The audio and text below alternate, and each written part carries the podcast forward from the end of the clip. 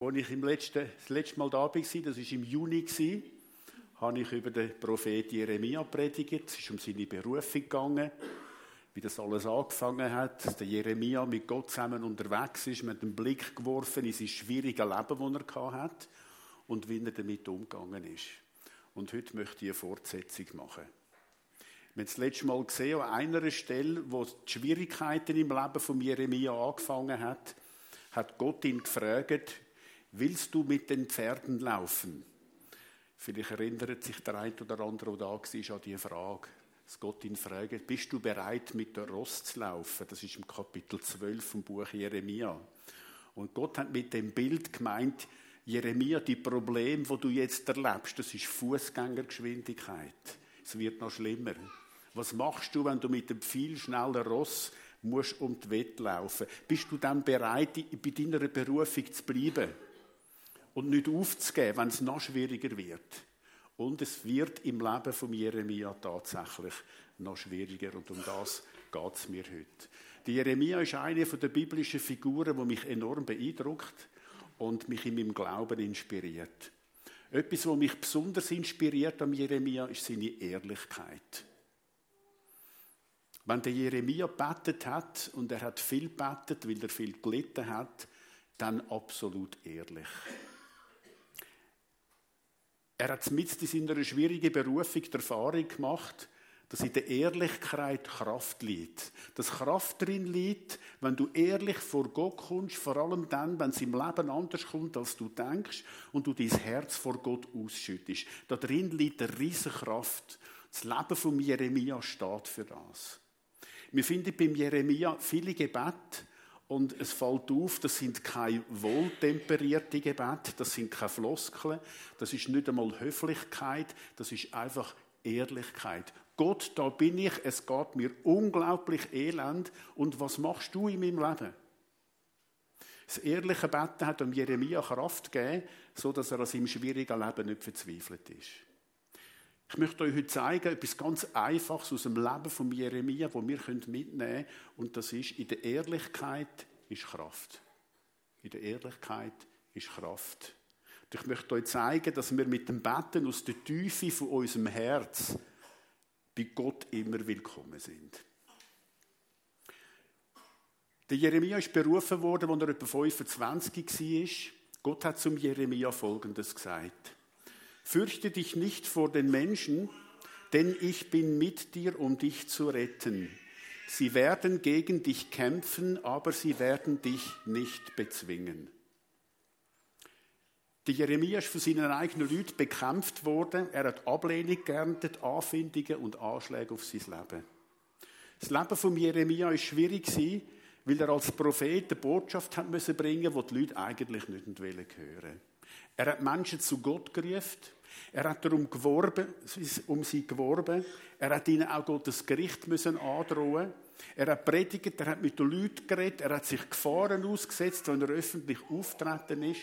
Und das alles immer, um das Herz vom Volk zu Gott zu bringen, damit die Israeliten Gott lieben Du sollst den Herrn, deinen Gott, lieben von ganzem Herzen, mit aller Seele und mit deiner ganzen Kraft. Das ist das Credo von Jeremia. Für das hat er gelebt, für das hat er leidenschaftlich gelebt. Sein Problem ohne Erfolg. Und das jahrzehntelang. Wir schauen uns ein Beispiel an von seiner Erfolgslosigkeit und was das mit ihm gemacht hat, aus dem Kapitel 26. In dem Kapitel 26 wird berichtet, wie der Jeremia den Auftrag bekommen hat, in den Tempel zu gehen und zu predigen. Im Tempel sind Opfer dargebracht worden. Das ist der religiös geschäftigste Ort im ganzen Land gewesen. Und man könnte meinen, dort triffst du nur gute Leute. Der Jeremia ist eines Besseren belehrt worden. Er sucht sich einen geeigneten Platz, wo die Leute gut hören können und fängt an zu predigen. Und er predigt folgendes. So spricht der Herr, wenn ihr nicht auf mein Wort hört und meiner Weisung nicht folgt, die ich euch gegeben habe, dann zerstöre ich diesen Tempel und mache diese Stadt zu einem Fluch bei allen Völkern der Erde. Das muss der Jeremia predigen. Wenn er das sagt, bricht ein Sturm von der Entrüstung los. Das ist Naschbeschmutzung, das ist Verrat. Priester und Hofpropheten, die dort sind, gehen auf den Jeremia los, zerren ihn von ihrem Platz weg und ihn steinigen. Der Lärm dringt bis zum Königspalast. Kapitel 26 beschreibt das in allen Einzelheiten. Es kommen bewaffnete Beamte zum Ordnung schaffen. Sie nehmen den Jeremia und führen ihn zum Tor. Im Tor wird nach altem Brauch Gericht gehalten. Die Beamten wollen wissen, was passiert ist. Auf der einen Seite stehen Priester und Hofpropheten voller Wut, religiöse Entrüstung, hinter ihnen eine aufgebrachte Menschenmenge. Auf der anderen Seite die Jeremia, ganz allein, zerfetzte Kleider, Todesangst auf dem Gesicht. Die Priester bringen die Anklage vor. Die Jeremia hat den Tod verdient, weil er mit seinen verruchten Äußerungen gegen den Tempel und gegen die heilige Stadt prophezeit hat. Stimmung ist aufgeheizt.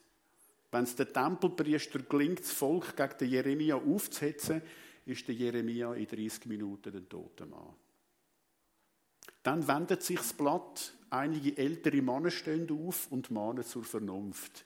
Ihre Stimme hat Gewicht. Die Beamten lösen die Versammlung auf, die Leute gehen heim. Der Jeremia kommt mit dem Leben davon. Das war eine von seinen ersten gewichtigen Erfahrungen. Aber von jetzt an sind die Priester seine Todfind. Der Jeremia hat ein Herzleben, aber er geht nicht auf. Die Leute hören nicht auf ihn, er macht weiter, er wird einsam, er fängt an, an seiner Erfolgslosigkeit zu leiden und fragt sich, wie lange halte ich das noch aus? Manchmal ist das Leben hart. Viele von euch können Geschichten erzählen, wie es ist, wenn das Leben hart wird, wenn Sachen nicht so rauskommen, wie du dir das vorstellst. Das Leben kann wunderschön sein, aber das Leben kann auch voller Leiden sein. Wenn das Leben hart wird, dann merken wir, wie bedürftig das wir sind.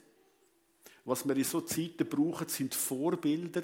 Das sind Menschen, die wie wir durch das finstere Tal gegangen sind und uns Gewissheit geben, ich schaffe das mit Gottes Hilfe.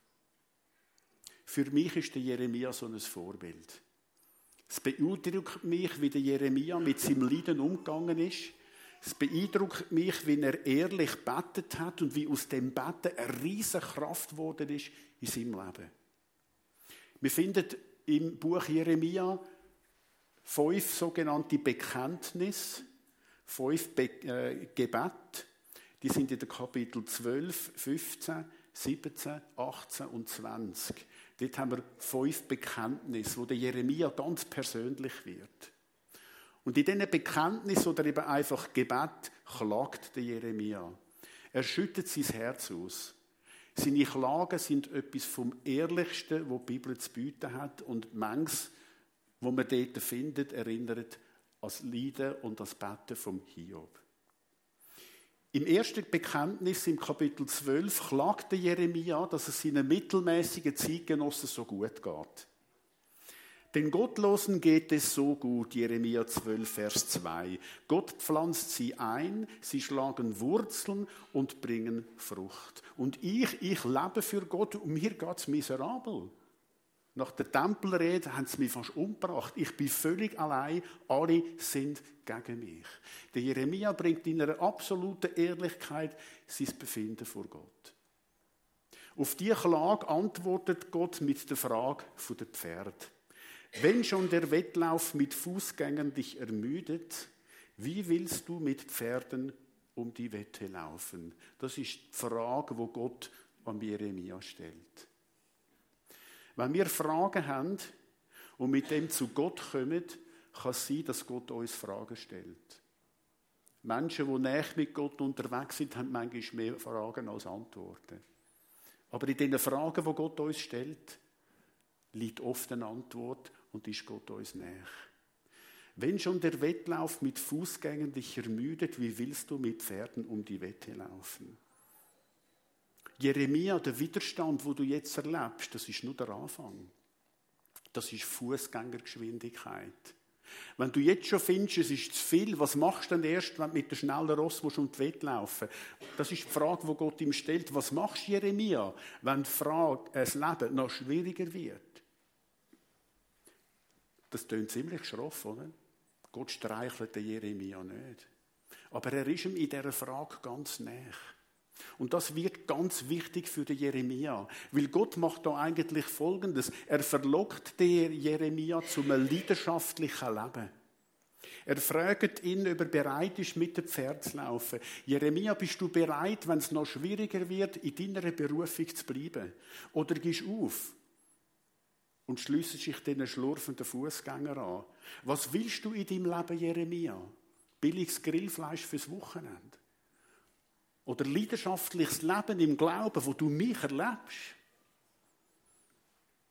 In der Bekenntnis ringt Jeremia mit genau dieser Frage.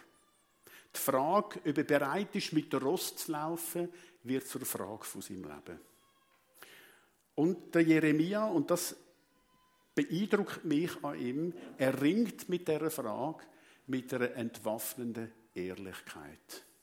Wir sehen das im zweiten Bekenntnis im Kapitel 15. Das zweite Bekenntnis ist voll von Aggression und Resignation. Das Leben als Prophet kommt dem Jeremia vor wie eine eiternde Wunde. Er klagt Folgendes. Warum dauert mein Leiden ewig und ist meine Wunde so bösartig, dass sie nicht heilen will? Der Jeremia weiß, sitzt in der Berufung, dass er wird auf Widerstand stoßen. Aber so schlimm hat er sich die Sache nicht vorgestellt. Er fängt an, Gott Vorwürfe zu machen. Wie ein versiegender Bach bist du mir geworden, ein unzuverlässiges Wasser. Gott, du bist wie einer von diesen Wadis, wo man meint, dass sie Wasser haben. Und wenn man näher kommt, die ist alles furztrocken. Gott, du bist ein Fata Morgana. Ich habe gemeint, ich kann mich auf dich verlassen. Warum lässt du mich ewig leiden? So betet der zornige, einsame, enttäuschte Prophet. Und so geht es im Buch weiter, bis im fünften Bekenntnis der Tiefpunkt erreicht ist. In einer besonders dunklen Stunde zeigt sich der Jeremia, dass er nicht mit der Ross laufen will. Er will Gott vergessen. Er sagt, ich will auch nicht mehr Prophet sein, ich will das alles hinter mir lassen. Er sagt, Gott, ich schaffe das nicht. Lieber im Mikro Stelle auffüllen, als in deinem Namen predigen. Einfach irgendetwas, wo mir nicht jeden Tag Hohn und Spott einbringt. Der, der Jeremia ringt mit sich selber und er ringt mit Gott. Er beschreibt seinen inneren Ringkampf im Jeremia Kapitel 20 so. Wenn ich mir sage, ich will nicht mehr an Gott denken und nicht mehr in seinem Auftrag reden, also nicht mehr Prophet sein, dann brennt dein Wort in meinem Innern wie ein Feuer. Er sagt da im Prinzip, Gott, ich habe eine Leidenschaft für dich und ich bringe die einfach nicht weg, obwohl sie mir nur ein Problem einbringt. Ich nehme meine ganze Kraft zusammen, um es zurückzuhalten. Da meint er das Wort, das er predigen soll. Ich soll das Wort zurückhalten. Ich kann es nicht. Das ist entwaffnend ehrlich. Da ist ein Mensch in völliger Ehrlichkeit vor Gott. Wir merken an diesen Wort, im Inneren von Jeremia schafft es wie in einem Bergwerk. Er will das Handtuch werfen, aber er kann nicht von Gott lassen. Er ist hin und her gerissen. Er ist enttäuscht von Gott. Und er sagt das Vatergrad. Im nächsten Satz kommt es knüppeldick. Du hast mich betört, o oh Herr, und ich ließ mich betören. Du hast mich gepackt und überwältigt. Du bist schuld an dieser ganzen Sache, Gott. Die Worte, die Jeremia da verwendet, sind so beleidigend, dass viele Übersetzungen sie abschwächen. Auch die, die ich jetzt da brauche. Gott, du hast mich gepackt und überwältigt. Andere sagen, du hast mich überzeugt oder du hast mich betört. Ich bin anschauen, was betet Jeremia wirklich? Die hebräischen Worte, die Jeremia da verwendet, werden im Alten Testament unter anderem verwendet, wenn eine unverheiratete Frau zum Sex gezwungen wird. Gepackt und überwältigt heißt Gott, du hast mich verführt und vergewaltigt. Jetzt ist das. Jetzt hat es der Jeremia ausgespuckt. Jetzt ist sein ganzer Frust draussen. Gott, du bist schuld, dass es mir so schlecht geht. Darf man so mit Gott reden? Ist das noch Glauben? Ist das Betten? Wenn wir das so lesen, dann merken wir, es ist ein Streit, da sind wir uns, glaube ich, einig. Es ist ein handfester Streit, aber ist das, ist das noch Glauben? Liegt das drin? Im Fall von Jeremia ist es ein verzweifelter Glaube. Ein verzweifeltes Bett, es ist das Gebet von der verwundeten Seele, wo alle Illusionen über Gott und über das Leben verloren hat. Es ist ein Ringen mit dem Allmächtigen in einer totalen Ehrlichkeit. Der Jeremia kann nicht von Gott lassen. Er hängt an ihm, er leidet an ihm, aber im Grunde noch liebt er ihn. Ich habe einen Gedanken mitgebracht. Lieber einen handfesten Streit mit Gott als lähmendes Schweigen. Wenn Gott nichts mehr zu sagen hast, dann entfernst du dich von ihm. Dann bist du mit deinem Leid alleine. Wenn du nicht mehr bettest, ist dein Glauben in Gefahr. Wenn du bettest, bleibst du bei Gott. Das ist der Unterschied. Und wenn es ein Streit ist, Gott haltet das aus. Gott sieht in unser Herz, so wie er ins Herz von Jeremia gesehen hat. Und Gott weiß immer, wie unser Herz es meint. Das, was bei Gott ankommt, das sind weniger unsere Worte, das sind unser Herz. Ich bin, ich bin beeindruckt, dass so etwas überhaupt in der Bibel steht, was der Jeremia da betet. Die Ehrlichkeit, die, die beeindruckt mich. Sie zeigen mir etwas ganz Einfaches, Grundsätzliches. Man darf Gott alles sagen. Und das, was der Jeremia da erlebt, zeigt uns, in der Ehrlichkeit liegt Kraft. Der Ehrlichkeit liegt eine riesige Kraft. Der Jeremia merkt sie noch nicht, aber sie kommt jetzt in sein Leben hinein. Wie zeigt sich das beim Leben von Jeremia? Dass in der Ehrlichkeit die Kraft liegt, zeigt sich daran, dass die Klagen von Jeremia plötzlich aufhören. Bis in die Mitte vom Buch, bis im Kapitel 20, klagte Jeremia immer wieder. Er ist hin und her gerissen. Einmal ist er zuversichtlich, dass er es schafft, und dann geht er wieder ins Bodenlose. Er betet, er lässt seinen Gefühl freien Lauf, er macht Gott Vorwürfe, er hadert, er brüllt. Und dann hört Klagen einfach auf. Das fünfte Bekenntnis ist das letzte. Der Jeremia hat Gott alles gesagt. Er ist bis zum Äußersten gegangen. Er hat austrauert, die Klage, hat den Schmerz wie Schlacken aus seiner Seele rausgewaschen. Und erst jetzt, in der Mitte von seinem Leben, kann der Jeremia seine eigene Vorstellung vom Leben loslassen und kann seine Berufung annehmen. Erst jetzt, nach dem Kapitel 20, ist er bereit, mit der Ross zu laufen. Und von dem Moment an wird der Jeremia immer stärker in seinem Glauben und immer fester in seinem Charakter. Er weiß, dass Gott mit ihm ist. Er wird das Monument von charakterlicher Stärke. Und was mich bewegt am Jeremia, von dem Moment an, er wird nicht bitter, obwohl er weiterhin Ablehnung erfährt. Er hat seinen Platz in der Geschichte gefunden, wo Gott mit ihm schreibt und mit dem eine Form von Glück. Die Jeremia hat aus der Ehrlichkeit Kraft gewonnen und die Kraft, die er gewinnt, die treibt ihn weiter, als dass er sich das je vorstellen kann. Wie weit darüber werde ich euch im nächsten Jahr mehr sagen, wenn ich wieder bei euch bin. Und dort werden wir dann so in den zweiten Teil vom Leben von Jeremia gehen und sehen, wie ein Mann eine unglaubliche Unermüdlichkeit im Leben entwickelt und mit Gott geht und den ganzen Marathon durchläuft. Der Jeremia ist nicht der Einzige in der Bibel, der ehrlich mit Gott geredet hat. Wir haben viele Beispiele von Menschen, die schonungslos ehrlich betet haben. Ich denke an Abraham. Der Abraham, da wird im ersten Buch Mose berichtet, dass Gott ihm begegnet ist und ihm gesagt hat, er werde die Städte Sodom und Gomorra vernichten wegen ihren Sünden. Und wenn man die Geschichte dann liest im ersten Buch Mose, dann stellt man fest, dass der Abraham auf die Ankündigung auf eine erstaunliche Art angefangen hat zu beten. Ich glaube, es ist 1. Mose Kapitel 18. Er fängt an, mit Gott zu feilschen um die Städte wie auf einem orientalischen Bazar. Auch der Mose, der die Israeliten aus der Gefangenschaft in Ägypten geführt hat, hat frei betet, kühn betet und doch voll Gottesfurcht. Wo der Mose die Steintafel mit den zehn Geboten bekommen hat und Gott zu ihm gesagt hat, ich will das Volk vernichten, wo mir treu gebrochen hat, hat Mose gesagt, nein, das kannst du nicht tun. Der Mose hat angefangen mit Gott argumentieren. Der Mose hat gesagt, es kann doch nicht dein Wille sein, dass das Volk, das du erlöst hast, dass du das aufgibst. Du selber hast gesagt, dass du dem Volk Gott sein willst. Der Mose packt Gott bei seinem eigenen heiligen Willen und ringt mit ihm. Und wisst ihr, was am Schluss passiert? Gott lädt nach. Gott lädt nach, weil der Mose Gott bei seinem Willen packt und es wagt zu sagen, du hast doch gesagt, du willst das machen. Ganz ähnlich wie bei Jeremia.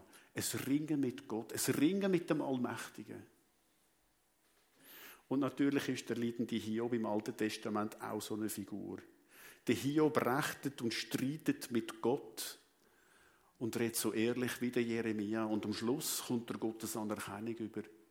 Nicht, weil er alles richtig gesagt hat, sondern weil er so ehrlich war. Der Jeremia ist also nicht der Einzige, der mit Gott gerungen hat. Aber der Jeremia ist eine von diesen biblischen Figuren, die uns zeigen, dass man Gott alles sagen darf und dass Ehrlichkeit Gottes Anerkennung findet. Unsere Ehrlichkeit, wenn wir unser Herz sprechen, findet immer Gottes Anerkennung. Und in dieser Ehrlichkeit liegt eine unglaubliche Kraft, die dich und mich weitertragen kann, als das wir uns vorstellen können. Das Leben von Jeremia zeigt mir, dass es okay ist, wenn wir ehrlich mit Gott sind. Es ist nicht nur okay, es ist so, dass unsere unkoppelten, ehrlichen, verzweifelten Gebet bei Gott willkommen sind. Sie können uns in eine ganz tiefe Gotteserfahrung führen. Nehmt das heute mit. In der Ehrlichkeit liegt Kraft. Das ist meine Message heute. Ich bin dankbar für das Leben von Jeremia. Sein Leben erinnert mich daran, dass Gott nicht da ist, um unsere Wünsche zu erfüllen. Gott hat am Jeremia ein Herzleben zugemutet. Gott darf das. Gott ist der Töpfer, das ist ein Bild, das Jeremia in seinem Buch braucht. Wir sind der Ton, der von Gott geformt wird. Die Jeremia hat sich formen und er ist zu einer herausragenden Persönlichkeit geworden. Sein Leben zeigt uns, wenn das Leben hart wird, heißt das nicht, dass mit uns etwas nicht stimmt. Warum der Töpfer den Ton gerade so formt, das wissen wir oft nicht. Der Jeremia hat es auch nicht gewusst. Aber irgendwann ist ihm klar gewesen, dass ich jetzt so ein Herzleben habe, heißt nicht, dass mit mir etwas nicht stimmt. Nein, Gott ist mit mir unterwegs. In seiner ersten Lebenshälfte hat der Jeremia dauernd am Universum umgefleckt. Gott, warum ich? Gott, warum passiert mir das? Und das Leben von Jeremia, dass die fünf Bekenntnisse so in der Bibel stehen, unzensuriert, eigentlich nicht druckreif, das zeigt mir, dass Jammern ist okay. Klage hat Platz. Der christliche Glauben ist der Glaube, wo am meisten Platz ist für Klage. Keine andere Religion honoriert Ehrlichkeit in dem Maß, wie es im christlichen Glauben der Fall ist. Und das finde ich total befreiend. So, Nochmal das Wichtigste auf der Leinwand. Und dann führt uns unsere Lobpreisband in ein Lied hinein. Ihr dürft kommen, wo wir unser Herz nochmal einfach vor Gott bringen und uns mit ihm verbinden. Das Wichtigste heute, vielleicht willst du ein Foto machen und das heimnehmen und darüber nachdenken. Wir dürfen klagen. Wir dürfen ehrlich sein. Kein Gebet, das aus einem verzweifelten Herz zum Himmel aufsteigt, wird abgelehnt. Kein Gebet wird abgelehnt. Auch wenn es ein unkoppeltes Gebet ist. Nimm das mit für die Momente, wo du merkst, jetzt muss ich mich wirklich ganz fest mit Gott verbinden. Das ehrliche Gebet findet immer Gottes Anerkennung. Und in dem Gebet liegt Kraft. Sind gesegnet in eurem Unterwegssein mit unserem Gott. Und jetzt laden wir euch ein, Steht doch nochmal auf für die, die mögen. Und wenn einfach unsere Verbindung mit unserem Gott bekräftigen, mit dem Lied, Niemand und nichts kann uns trennen von ihm. Kein Leid, kein unerhörtes Gebet, keine Not, keine Frage. Sind gesegnet.